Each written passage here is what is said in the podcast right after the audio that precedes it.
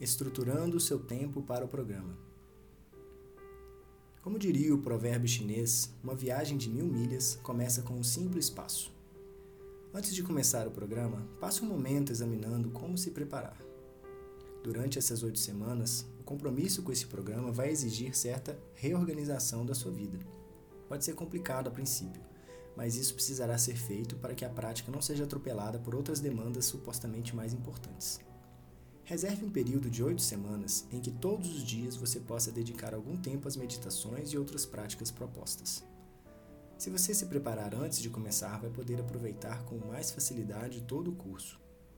Lembre-se que ao longo do processo é normal que sinta alguma frustração, tédio e agitação, faz parte do processo. E você pode aproveitar perfeitamente esses momentos se usar a autoobservação a seu favor. Isso significa também que você vai poder usar a sua mente inquieta e agitada como uma oportunidade de explorar e estudar como você mesmo funciona e aprender com isso. Pouco a pouco, vamos ganhando mais clareza sobre como isso tudo funciona. De certo modo, estamos aprendendo a aprender com o nosso funcionamento interno, e isso é uma coisa muito preciosa. O mais importante é não concluir que a meditação não está funcionando ou que eu não sirvo para isso. Se estiver tendo dificuldades, lembre-se de que isso também faz parte da prática. Os benefícios de relaxamento, a paz e o contentamento são subprodutos do que você está fazendo e como está fazendo, não seu objetivo. Isso é sempre mencionado no início dos programas, pois a ideia de que eu tive uma péssima meditação hoje, essa ideia, essa ideia de fracasso, pode surgir de diversas formas. Em alguns momentos, talvez perceba que sua mente se recusa a se acalmar e mais parece um touro bravo. Pode ser que perceba uma enxurrada de pensamentos mais intensa e que antes disso você sinta um sono ou topor que tornará difícil de se manter acordado.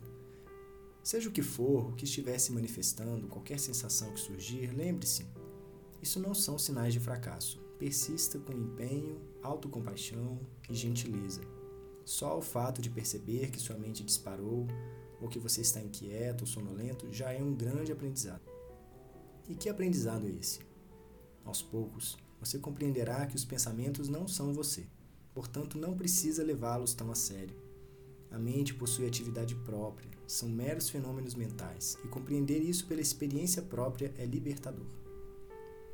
Adotando as atitudes de mindfulness, podemos simplesmente observá-lo surgir, perdurar um pouco e depois se dissolver, pouco a pouco.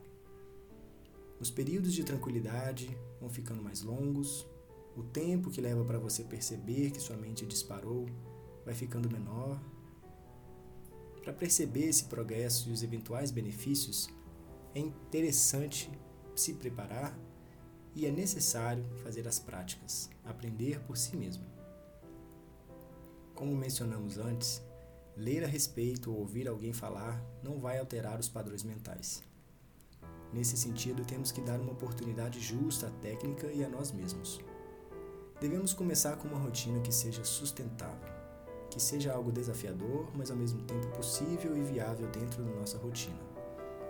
Não queremos interromper nossas atividades habituais nem comprometer nossas responsabilidades. Mindfulness não é um convite a se isolar do mundo para praticar austeridades Cada um deve examinar com sinceridade a própria rotina e encontrar um tempo de prática formal que seja mais adequado. Quando se faz esse exame, o que muitas pessoas notam é como vivemos cheio de atividades e tarefas. E raramente temos um tempo livre em que não estamos envolvidos em fazer alguma coisa. Daí também esse reforço tão poderoso que recebemos nesse modo fazer frenético. Portanto, se a sua agenda estiver cheia, procure examinar mais a fundo para encontrar atividades que podem ser descartadas ou feitas em outro momento. Nem sempre é fácil encontrar espaço e aprender a podar os excessos. Mas aqui estamos exercitando também a atitude de desapego e confiança. Encontrar um tempo e espaço para a prática, tornando esse momento algo sagrado, é imprescindível e faz toda a diferença. Para tornar esse tempo e espaço sagrado, precisamos olhar para nossos valores de vida.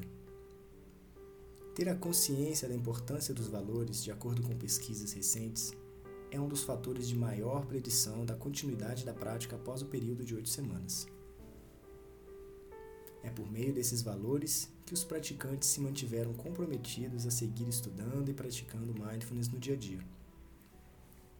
Mesmo que você comece praticando por um tempo menor do que sugerido aqui, mantenha regularidade e constância. Outras pesquisas mostraram que a constância de uma prática de duração mais curta é mais eficiente no treinamento das habilidades em mindfulness do que as práticas longas, feitas de forma aleatória ou sem consistência. Depois que definir um tempo de prática, firme um compromisso em mantê-lo, mesmo que implique alguns sacrifícios eventuais. Sempre que possível, explore de tempos em tempos a possibilidade de aumentar esse tempo. E lembre-se, tudo isso deve ser feito, sempre que possível, com a maior gentileza e autocompaixão possível com você. Isso é o mais importante. Já temos muitas demandas e responsabilidades naturalmente com a vida. Praticar mindfulness não deve ser mais um peso nas suas costas. Queremos construir uma base sólida de um bom relacionamento conosco, ao mesmo tempo que incorporamos as estratégias de manutenção da prática. De nada adianta sentar todos os dias em uma linda postura de meditação, ficar imóvel por duas horas de olhos fechados, semblante sereno, se lá dentro estamos brigando, julgando, culpando, punindo a nós mesmos e aos outros.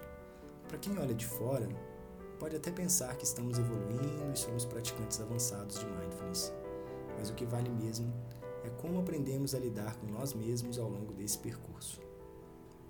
Podemos aprender a desenvolver um carinho especial por nós mesmos, treinando com determinação e compromisso, sem dureza e violência. A base da prática deve ser sempre de firmeza com gentileza. Eu posso ser firme na minha determinação de ir adiante, de ir na direção dos meus valores e posso fazer isso com gentileza, com leveza, autoapoio, aprendendo a ser o meu melhor amigo, a minha melhor amiga, dentro e fora da prática formal. Desejamos a você uma boa sorte ao trilhar esse caminho.